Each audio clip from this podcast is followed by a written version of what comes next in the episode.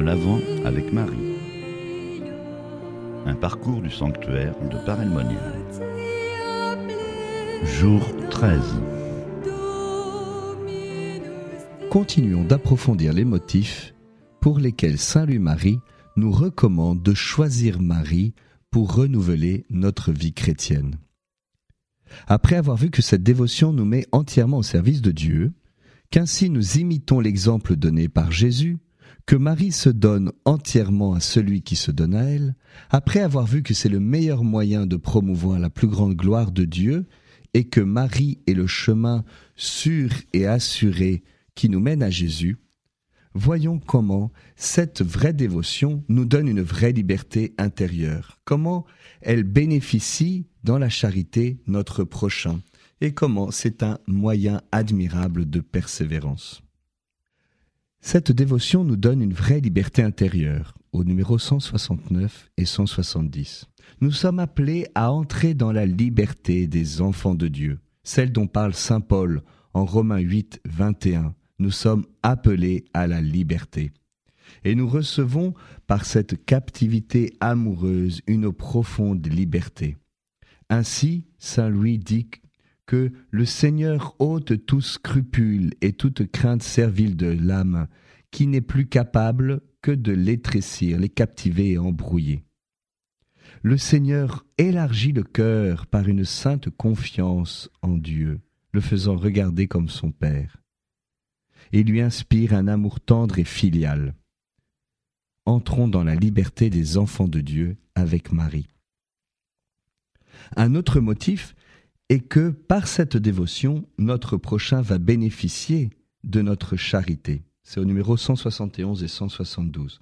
En fait, lorsque nous donnons tout à Dieu par les mains de Marie, alors tout ce que nous avons, tout ce que nous faisons, tout ce que nous acquérons, tous nos mérites, tout concourt pour le salut des âmes. C'est ce qui dit au numéro 172. Nos bonnes œuvres passant par les mains de Marie reçoivent une augmentation de pureté et par conséquent de mérite et de valeur. C'est pourquoi elles deviennent beaucoup plus capables de soulager les âmes du purgatoire et de convertir les pécheurs que si elles ne passaient par les mains virginales et libérales de Marie.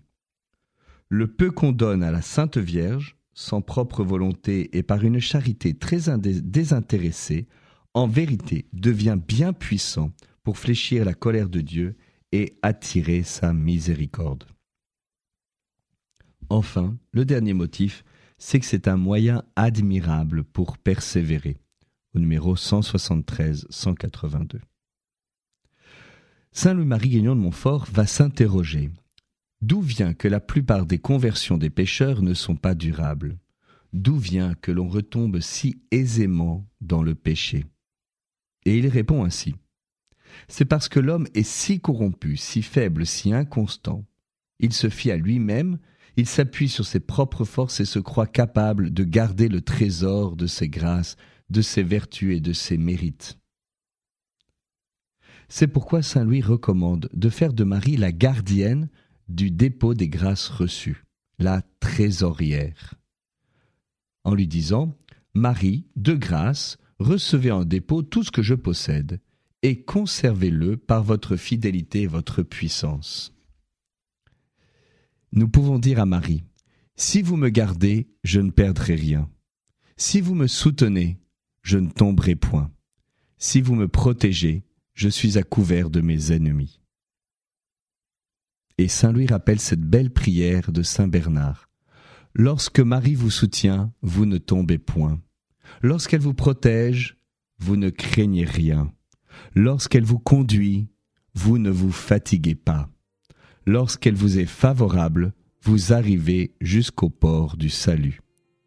Oui, on peut dire que Marie est véritablement cette ancre bien ferme et solide à laquelle les saints s'agrippent dans la tempête de ce monde. Et Saint Louis conclut ainsi, Aucun homme qui a tout donné à Marie, qui se confie en tout et pour tout en Marie, est heureux. Il est tout à Marie, et Marie est tout à lui. Au numéro 179. Et ainsi, nous voyons tous ces beaux motifs de choisir Marie comme notre mère et notre reine.